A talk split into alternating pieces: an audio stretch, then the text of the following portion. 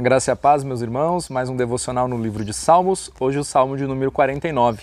Vamos ter uma palavra de oração. Bondoso Deus, muito obrigado pela tua palavra, que é viva e eficaz.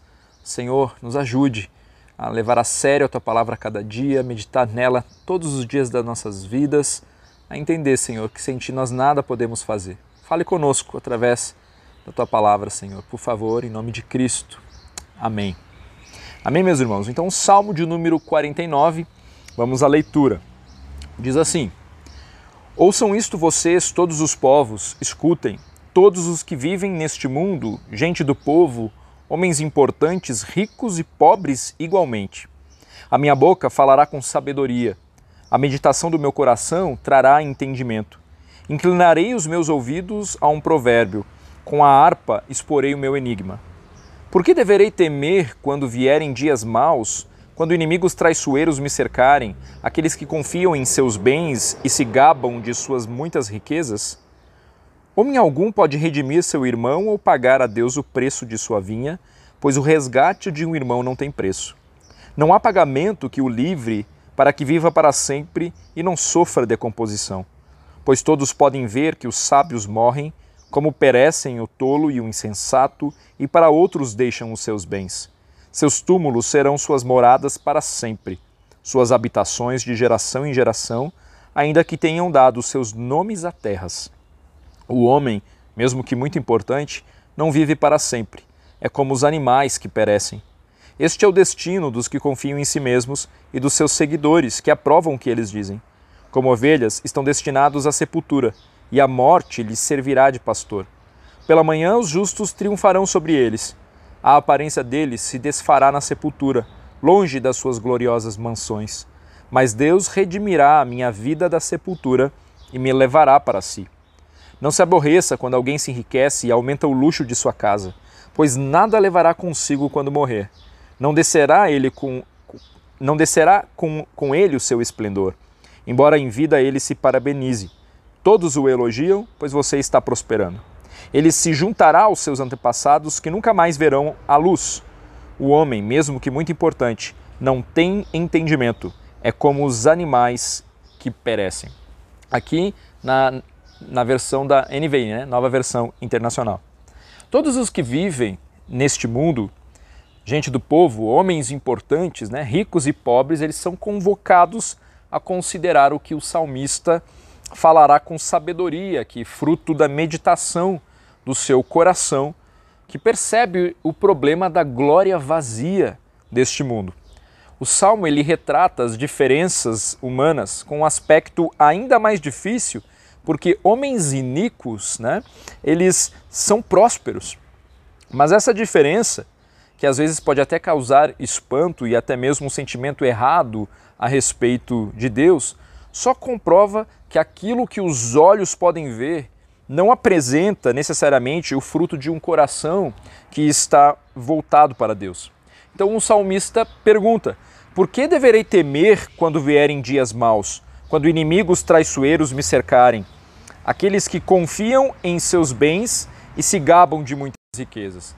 Então, ele havia sido tratado injustamente por homens ricos e arrogantes, mas agora ele considera que aquilo que é principal na existência de um indivíduo está completamente fora do poder das riquezas.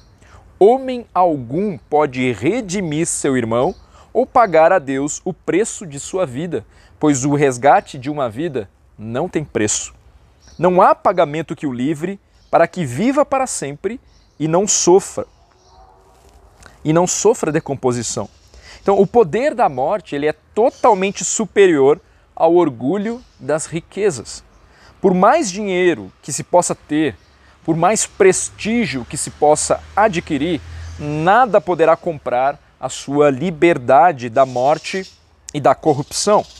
Então é evidente, né, irmãos, que se um filho, um pai, uma mãe ficasse doente, nós faríamos de tudo para o tratamento, né?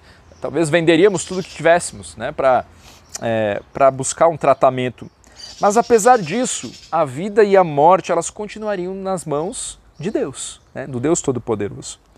Andar em arrogância ou se perder nos valores deste mundo buscando sempre mais confiando nas possessões materiais e na riqueza deste mundo, é insensatez e falta de sabedoria. É esquecer que no fim das contas a morte se impõe de tal forma que todas as distinções materiais se tornam nada, se tornam nada. Há homens cujas riquezas se limitam às deste mundo apenas. Eles até conseguem firmar o seu nome na sociedade, né, com grandes patrimônios, com grandes empresas. Essa situação é muito triste, porque só pensam no aqui e no agora. Pessoas fúteis, cheias de si, encontrando sentido e identidade em coisas né, e, e transmitindo isso para os seus filhos, para a nova geração né? se colocando em posição de superioridade, inclusive. Então você deve ter visto né, recentemente aquele episódio é, do motoboy aí que foi confrontado por um rico soberbo esses dias, né? Rolou aí as redes sociais, né, o vídeo dele. Então é terrível a lógica desse mundo. Né? Não levam em conta que todo o seu dinheiro e, e, e pseudo prestígio não poderá acrescentar um minuto de vida à sua existência medíocre. E o que é pior, jamais poderá comprar a redenção das suas almas. O homem, mesmo que muito importante, não tem entendimento. É como os animais que perecem. Mas da mesma forma o pobre, ainda que não ande em arrogância, né? Se bem que muitos pobres, muitas pessoas que não têm recursos às vezes, né, são tão arrogantes e soberbos, mesmo não tendo nada. Então, este também não pode acrescentar um dia sequer sua existência. Este também não pode se livrar por si só do poder da morte. A diferença crucial diante da morte, portanto, não está na questão social, porque tanto ricos quanto pobres né, não podem escapar da morte. A diferença se dá na intervenção de Deus. Note o versículo 15: Mas Deus redimirá a minha vida da sepultura e me levará para si a verdadeira riqueza do justo é recompensada pelo Senhor.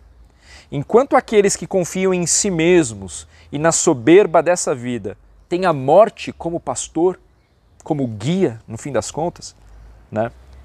Como é triste encontrar um cristão que se move pelo dinheiro. Né? Como é triste ter que conviver com um irmão que se julga superior porque tem mais, que não compreendeu que tem que, que o que tem né, veio por meio das mãos de Deus.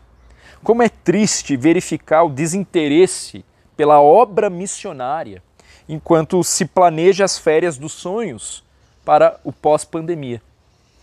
Então hoje pode ser o teu último dia. Hoje pode ser o teu último dia. E o que você fará com tudo o que você tem guardado aí no seu celeiro? Onde está o teu coração? É claro, nós precisamos ser prudentes, nós precisamos ser zelosos, né? mas tudo que você tem pertence ao Senhor, tudo é dele. Né? Não há mérito algum aí, né? a tua inteligência, né? o Senhor quem te deu. Né? Se você passou num concurso, foi por pura graça e misericórdia, foi Ele quem te deu. Né? Então, se você tem a sua casa, se você tem a posição que você tem, isso vem dele. E olha, da noite para o dia, tudo isso pode passar. Né? Da noite por dia essas coisas passam. Né? E onde está o seu coração? Né? Então que o nosso olhar possa estar nas coisas do reino do Senhor. Né? Que tudo que temos possa servir para glorificar o nome do nosso Deus. Né? Então que o Senhor possa confrontar o nosso coração com essa palavra, nos livrando de toda a arrogância, nos conduzindo pelo caminho de humildade e, sobretudo, por um caminho de entendimento sobre qual é o significado da vida, sobre qual é o propósito pelo qual nós estamos aqui, né? E que bom que nós podemos nos alegrar com a eternidade, né? Aguardamos o retorno do nosso Rei, ele sim é, tem promessas valiosas para nós, que vale mais do que todo o ouro, né? Que o Senhor é, nos guarde de todo o mal. Que Deus abençoe sua vida. Mais uma palavra de oração. Bondoso Deus, nos livre do mal, nos livre da corrupção, nos livre, Senhor, de, da inclinação do nosso coração que insiste em reter, que insiste é, em achar que, que, que que tem o que tem porque é bom, porque é, é forte. Senhor, nós queremos reconhecer nesta manhã que tudo o que temos é fruto da tua misericórdia sobre nós, é fruto da tua graça, é fruto da tua provisão. Nos ajude a ter olhos bondosos e a ajudar e a ser uh, um suporte para os nossos irmãos que podem estar passando por dificuldades, para todos que nos cercam também, Senhor.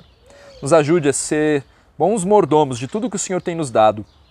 Nos ajude a ter a visão do reino, a investir em missões. É o que nós clamamos ao Senhor e oramos pelo nome santo de Jesus Cristo. Amém. Amém, meus irmãos. Deus te abençoe e até logo mais.